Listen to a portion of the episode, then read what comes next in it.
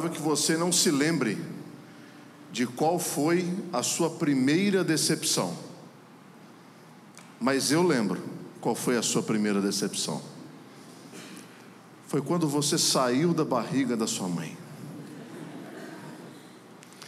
E quem não chora leva um tapa para que a mãe se sinta orgulhosa. Ó, tá vendo? Saiu, chorou.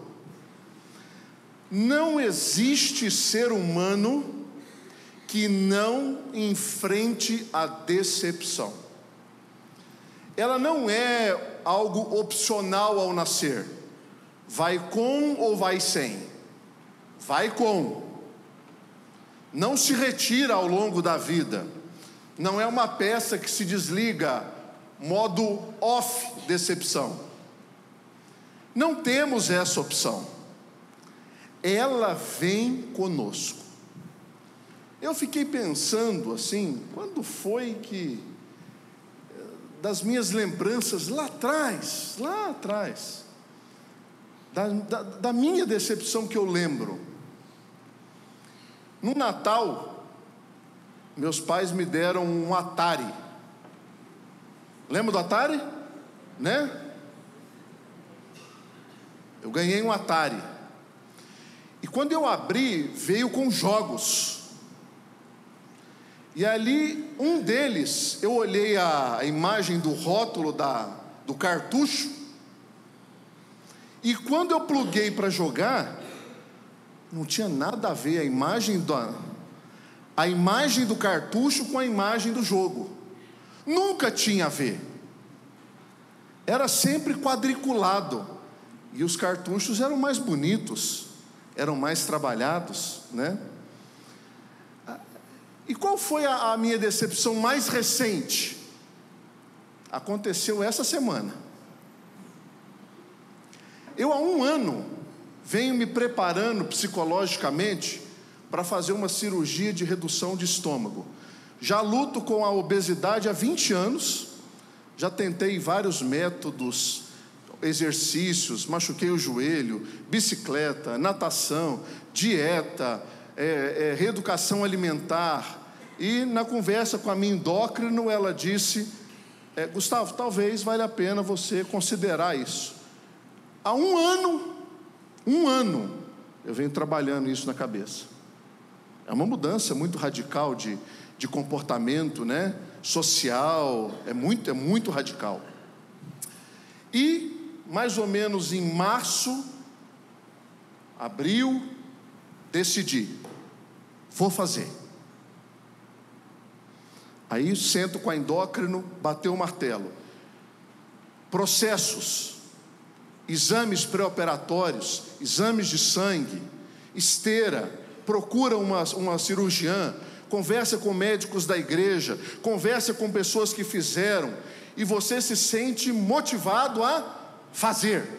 Ok, encontro a cirurgiã, tenho duas conversas com ela, sérias. Fechamos? Fechamos. Me manda os exames, manda os exames. Vai para o plano, para o plano para aprovação. Só falta aprovar. Vocês estão rindo, né? Terça-feira, me liga. Muito peculiar, né? E embora eu esteja levando isso de uma maneira leve, né, foi muito difícil, porque você reconfigurar a sua mente numa perspectiva futura de replanejamento é muito difícil, é muito difícil. É, então, preparar para mim essa mensagem foi muito difícil, porque talvez eu nessa noite pregue antes de tudo para mim do que para vocês. E é bom que vocês saibam disso, para que vocês, caso tenham esquecido, vocês tenham um pastor carnal, humano que chora, que sente, que sofre, que sente dor, que tem problema, que tem ansiedade, que, como vocês, com, exatamente como vocês. A única coisa que nos diferencia nessa noite é que eu estou com o microfone e vocês não. E talvez, se vocês pudessem falar, vocês estariam passando por algumas coisas que eu estou passando, né? A, a decepção, ela é onde os sonhos morrem. A decepção, ela é talvez um dos sintomas mais recorrentes em toda a Bíblia. Então, será que a Bíblia é uma história de decepções? Não, porque a gente sabe o final da história. Mas logo no começo da Bíblia, nós vemos que o próprio Deus se decepciona com a sua criação. O próprio pecado faz com que o próprio Senhor, em alguns livros da Bíblia, utilize uma terminologia chamada de antropomorfismo que é atribuir ao Senhor características que são humanas. Por isso que nós lemos que o Senhor se arrependeu. Decepção. Qual é a sua história de decepção? Um filho que descobre que os seus pais não são os seus pais biológicos. Alguém que confiou a sua vida e o seu amor a outro, e o outro ou a outra traiu. O rompimento abrupto de um término de um namoro ou noivado que estava caminhando com seriedade ao casamento, ou ainda o colaborador que deu o seu sangue pela empresa, vestiu a camisa e de repente decepou a sua permanência naquele lugar. Decepção e decepar têm a mesma raiz corte. Ou ainda, pais que acreditam terem feito o melhor para os seus filhos e acabam vivendo mergulhados em culpa quando eles lhes dão as costas. Qual é a sua história de decepção? Nessa noite, eu quero conversar com vocês sobre este homem aí, Jó. Jó, capítulo 42. Nós faremos num primeiro momento a leitura dos seis primeiros versos.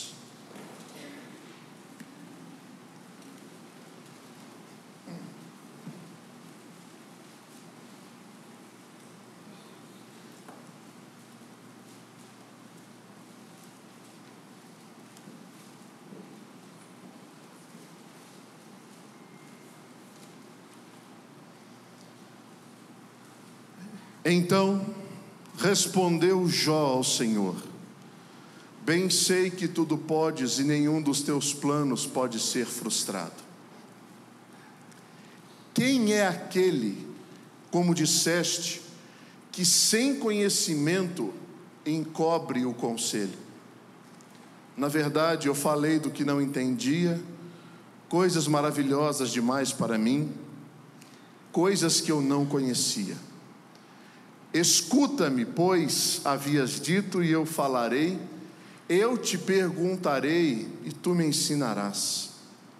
Eu te conhecia só de ouvir, mas agora os meus olhos te veem. Por isso me abomino e me arrependo no pó e na cinza. Vamos orar? Senhor nosso Deus e bendito Pai, nessa noite eu peço que no nome de Jesus, a tua palavra seja exposta, o teu nome glorificado, a igreja edificada. O Senhor conhece as minhas limitações e sabe, Deus, que absolutamente, se dependesse de mim, nada seria dito nessa noite. Tenha misericórdia, Senhor. Usa-me para o teu louvor. Usa-me, Deus. É o que eu te peço em nome de Jesus. Amém. Este é o último capítulo do livro de Jó, e nós estamos começando essa história pelo fim. Fazendo uma breve recapitulação, o começo do livro de Jó mostra um homem extremamente abençoado por Deus e fiel ao Senhor, com muitos bens, com uma família daquelas que muitos sonham em ter, talvez não pela quantidade de filhos, ele tinha dez, mas pela maneira como eles viviam, se relacionavam incrivelmente. O texto diz que eles jantavam e, e faziam suas refeições um na casa do outro, de maneira muito, muito bonita. E o pai e a mãe eram o centro de toda essa união familiar. Mas de repente, um, num diálogo de Deus com Satanás, acontece ali uma prova e Deus resolve colocar Jó à prova. E ele começa numa sequência de quedas e de perdas. Perde os seus bens, perde os seus filhos, perde a sua saúde. A partir disso, este homem inicia uma jornada pelos próximos 40 capítulos do seu livro.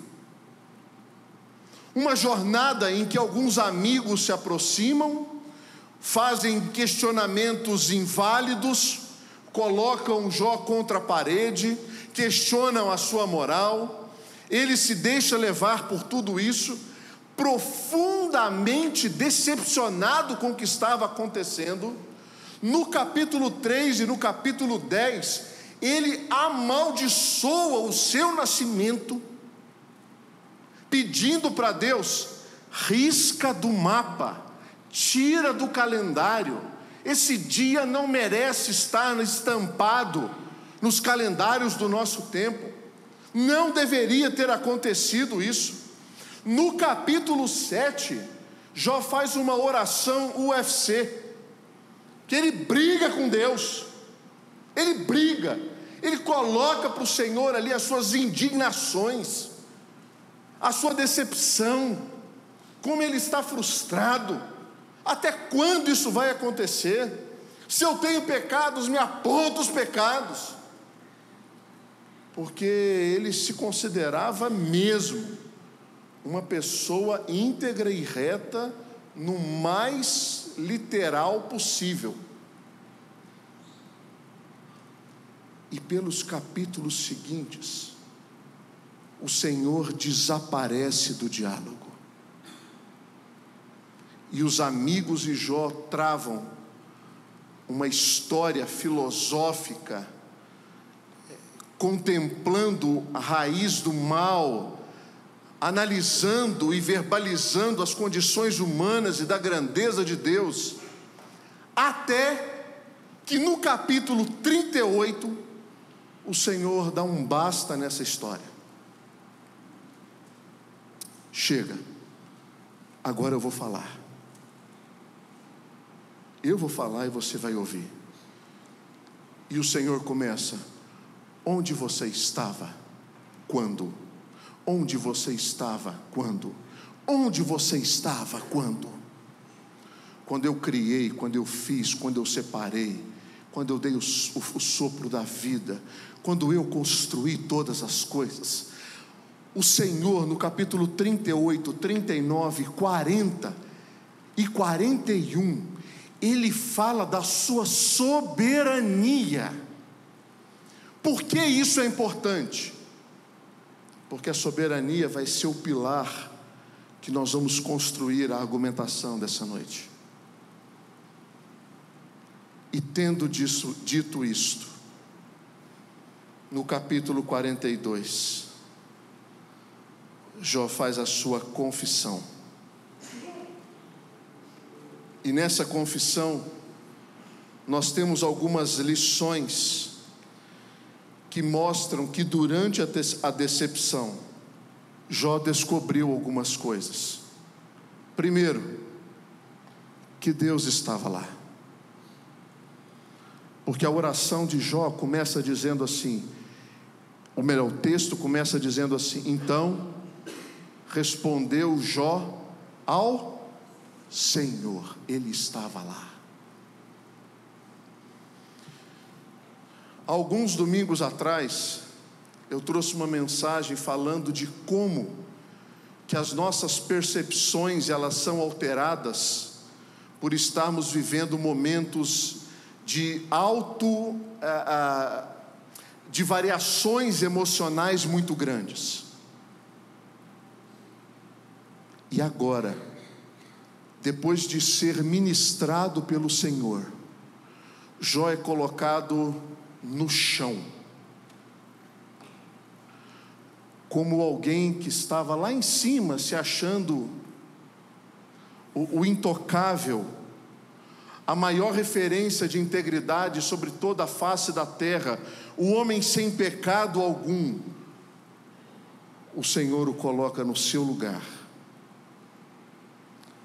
E ele tem a percepção de que Deus estava lá.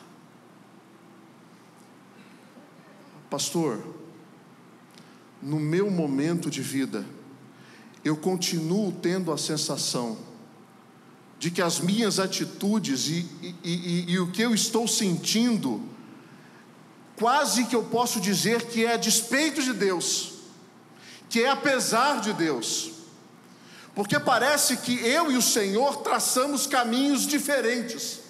Chegamos numa encruzilhada, ele foi para o sul, eu fui para o norte.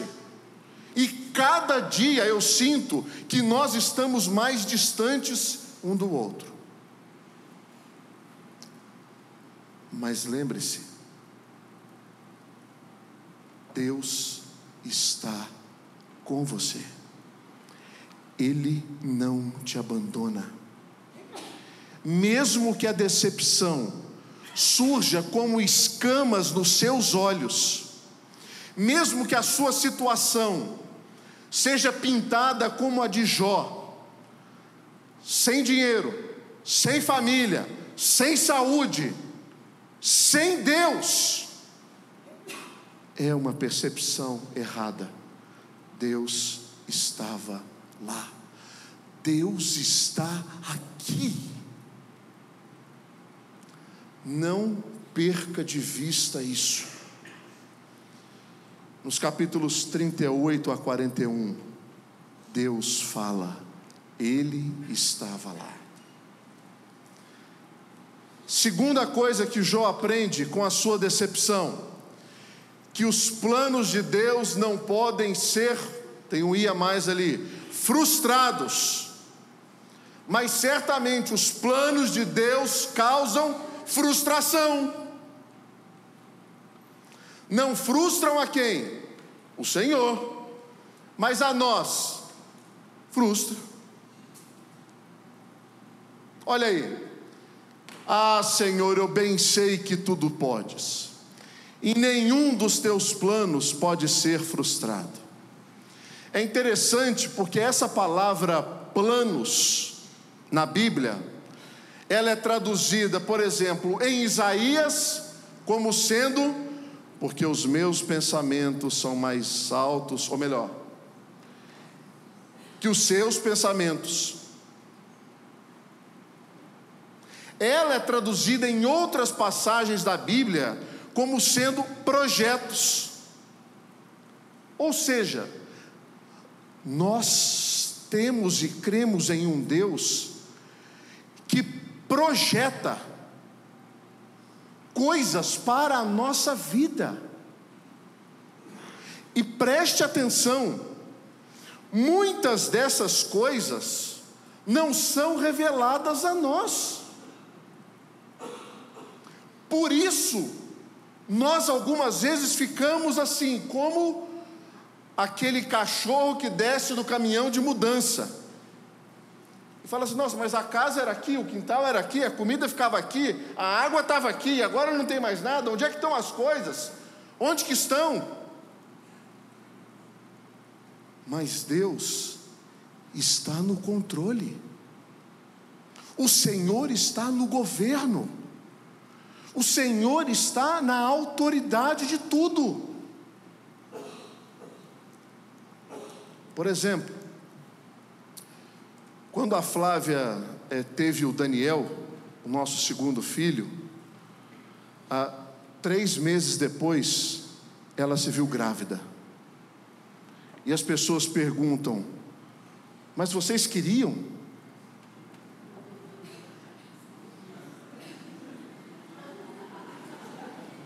Estava no plano? É claro que não. Não tão cedo.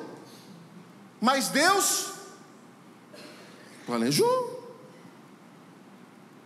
Ele olhou e falou assim: não, dá conta sim, pode ir. Vai lá. E veio. O pastor Marcelo já contou o caso dele aqui. Do Benjamin, sequência, clínica, tratamento, tratamento, tratamento, perde, volta, perde, volta. De repente, Gabi está grávida, sem tratamento, sem nada. Deus olhou e falou: Não, dá conta, pode ir. E eu acho que cabe mais um, senhor. Vocês não acham? Tá vendo, Marcelo? Tem mais gente que concorda. É Deus que está no controle. Os planos que são dele estão no controle dele, não no nosso. A gente que tem uma mente desse tamaninho, desse tamaninho, e faz assim, ó. Exames médicos ok, extrato bancário ok, eu controlo.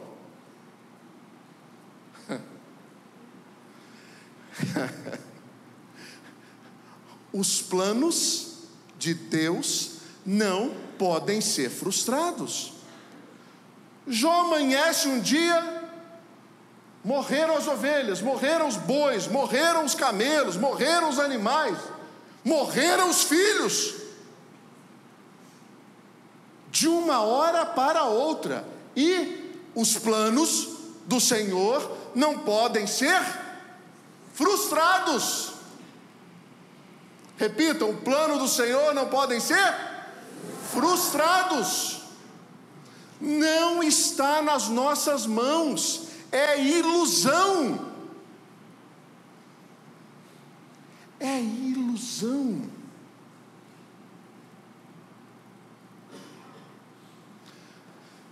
Num navio muito grande, existe lá embaixo no seu leme uma pecinha pequenininha chamada aleta de compensação. Já viram isso? Não? Isso funciona mais ou menos assim.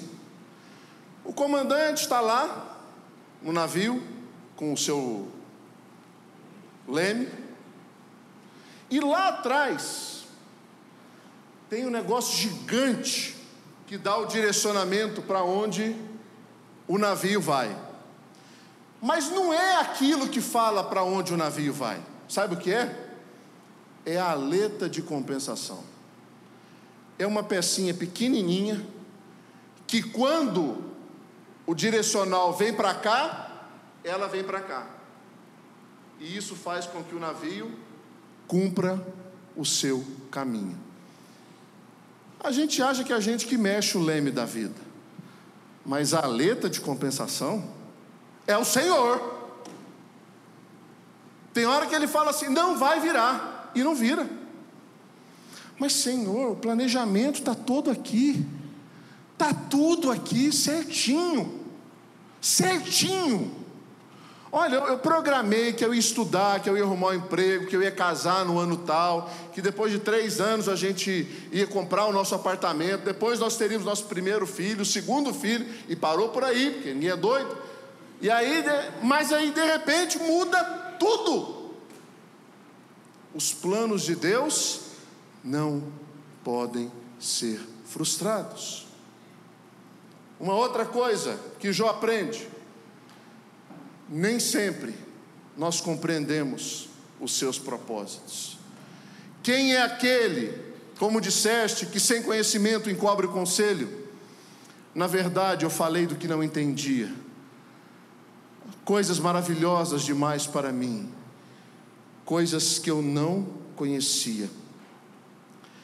Eu gosto como a nova tradução da linguagem de hoje, ela utiliza a primeira parte desse versículo, quando diz assim: Quem é aquele, como disseste, que sem conhecimento encobre o conselho? A gente lê isso e não entende.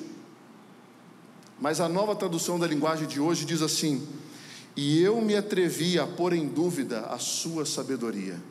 Ah, agora sim. E eu me atrevi a colocar em dúvida a sabedoria que é do Senhor. Como que eu faço isso? Aí ele diz: Eu falei do que eu não entendia. Eu falei coisas que eram grandiosas demais para mim. Eu falei de coisas que eu não conhecia. Que afirmação.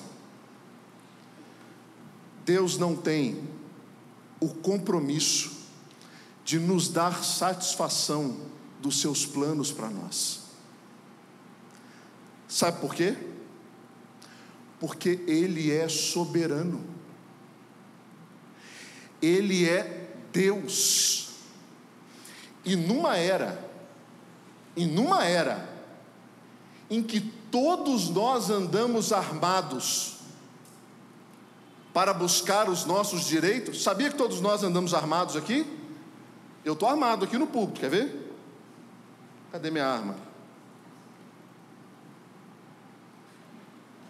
Ah, é? Vou te filmar. Está me tratando mal? É? Aqui, ó. Eu ando armado, vocês também andam armados. Pelos nossos direitos. Todos nós achamos que temos direitos demais. E quando vamos nos relacionar com Deus, Senhor, eu, o seu pastor, como que o senhor nega uma cirurgia? Que absurdo, Senhor! Eu, o servo ungido,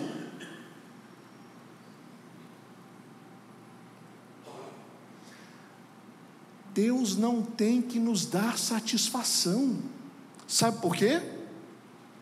Porque quando ele fez o Gustavo, ele fez o Gustavo para glorificá-lo. Esse é o meu propósito maior da vida. E se algumas coisas não estão encaixando nesse propósito, o Senhor vai só tirando. Ah, mas eu quero. Não, não vai me glorificar. Ah, não, não é para minha glória. Mas não. A gente não compreende. O nosso olhar está aqui, ó. O do Senhor está lá em cima. Se eu estiver subindo uma serra, Serra do Rio do Rastro, que você não vê 200 metros de para frente. O Senhor está lá no alto, vendo que ali na frente tem um acidente, que ali vai ter um, um pneu, um pneu vai ter uma pedra que vai cair. O Senhor sabe de tudo. E o meu papel nisso é descansar. Porque quando isso acontece, eu tenho o privilégio, por gentileza,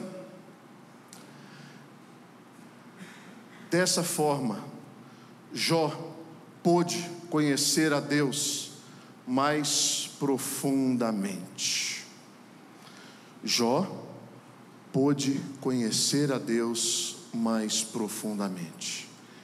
E nós lemos no versículo 5 uma das dos versículos mais bonitos desse livro. quando ele toma conhecimento de toda a soberania de Deus, de toda a soberania de Deus, e diz assim: Eu te conhecia só de ouvir falar, volta um por favor, mas agora os meus olhos te veem. Conhecer a Deus mais profundamente é um dos benefícios da decepção.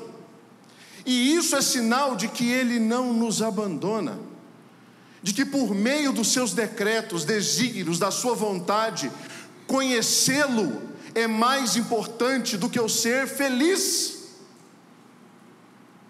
Glorificá-lo é mais importante do que eu ser feliz.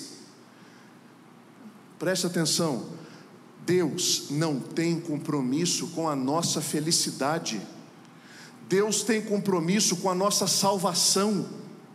Por isso ele entregou o seu filho Jesus para morrer em nosso lugar, para sofrer as, as, as agruras da cruz, para nos perdoar os pecados. Esse é o compromisso de Deus conosco. Quinto, diante de tudo isso, nós encontramos espaço e Jó encontrou espaço para o arrependimento, para olhar para trás e poder dizer: por isso. Por isso o que? Por tudo aquilo que ele disse. Ele estava orando ao Senhor, o Deus que é soberano, o Deus que tem controle, o Deus que não deve satisfação, e ele pode dizer: me abomino e me arrependo no pó e na cinza.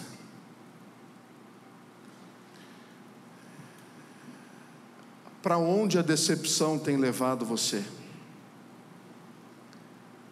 A decepção, ela pode fazer com que pessoas tenham uma vida inteira buscando vingança. Vingança. A decepção pode fazer com que uma pessoa viva boa parte dos seus dias buscando ser ressarcida,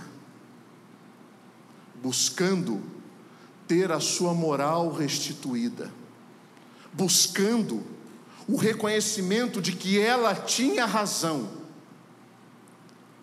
ou a decepção.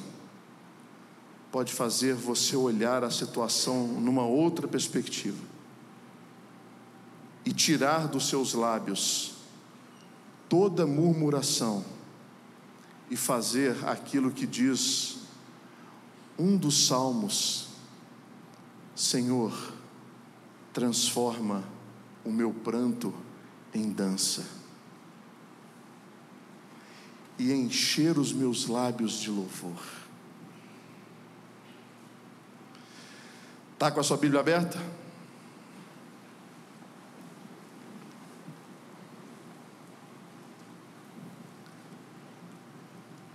Olha o que Deus faz com Jó. Mudou o versículo 10 do capítulo 42. Mudou o Senhor a sorte de Jó quando este orava pelos seus amigos. E o Senhor deu-lhe o dobro de tudo que antes possuíra Vieram a ele todos os seus irmãos e todas as suas irmãs, e todos quantos dantes o conheceram, e comeram com ele em sua casa, e se condoeram com ele, e o consolaram de todo o mal que o Senhor lhe havia enviado.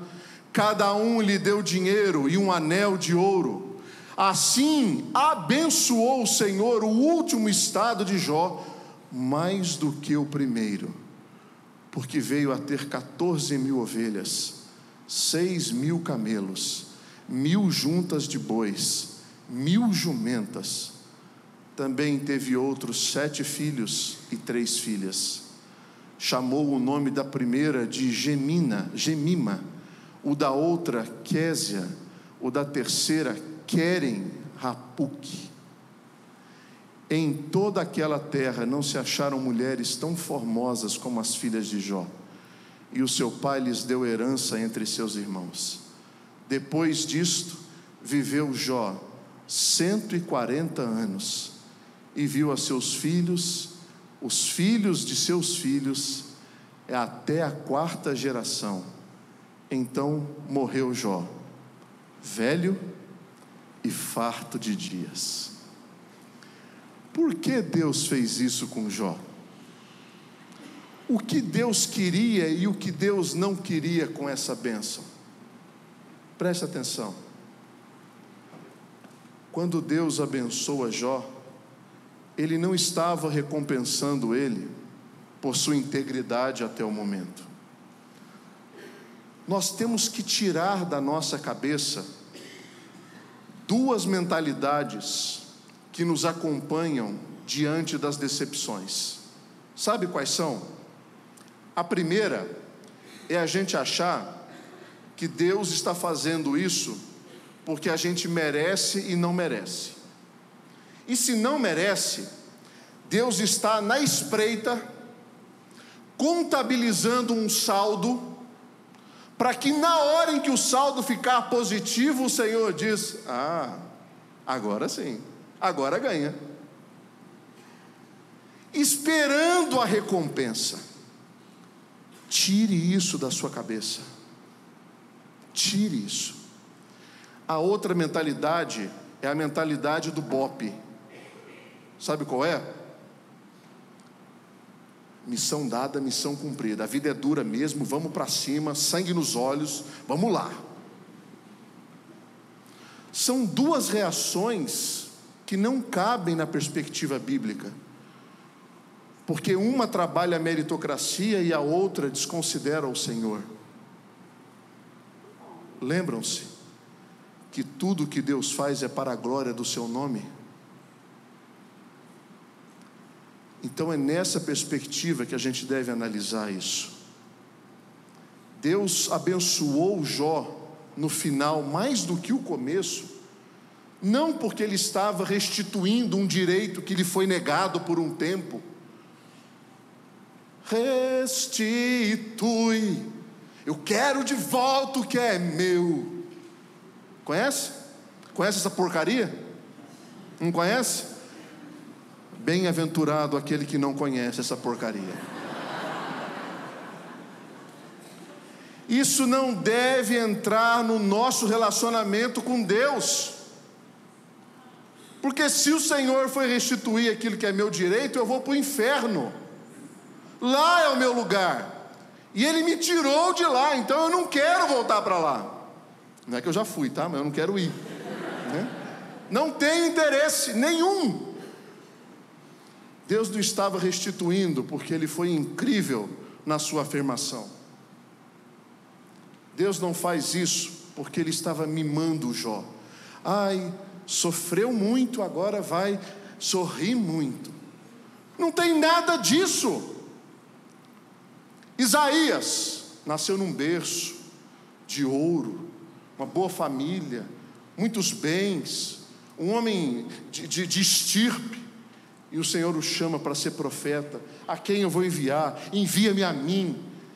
E o final da história de Isaías, segundo a tradição, é que ele foi cerrado ao meio com uma serra de madeira. Deus não mima os seus filhos, Deus faz tudo para a glória dEle. Essa é a nossa mentalidade, para a glória dEle. Por que Deus abençoa Jó?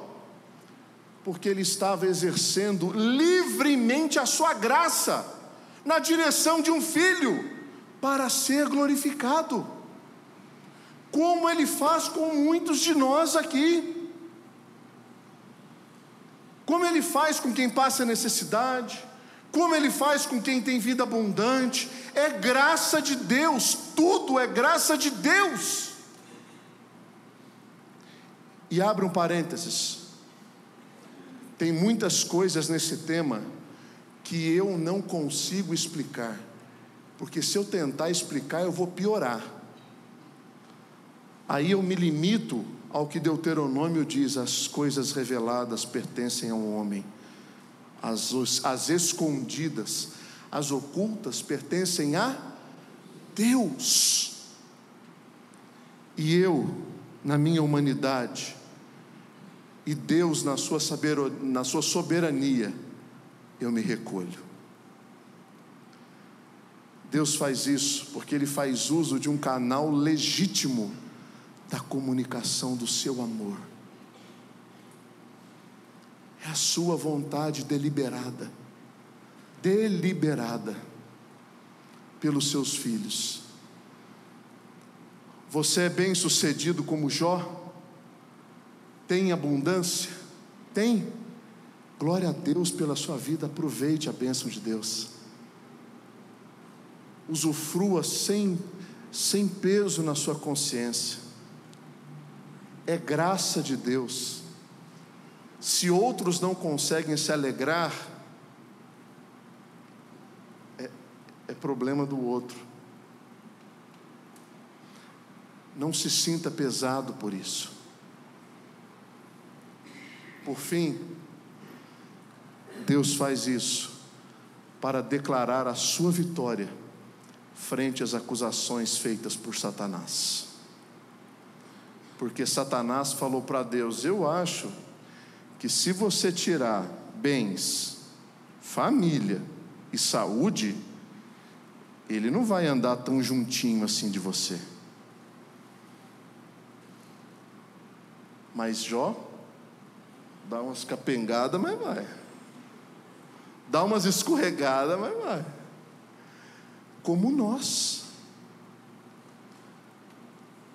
Por isso, na sua decepção, tenha consciência de que Deus não te abandona. Existem planos mais altos do que os seus, existem projetos mais sublimes do que os seus, e tudo Ele faz para a sua glória. Pecou, arrependa-se. Se Deus vier a te restituir o seu plano, glória a Deus por isso. Se não, glória a Deus por isso. Que Deus assim nos abençoe. Amém.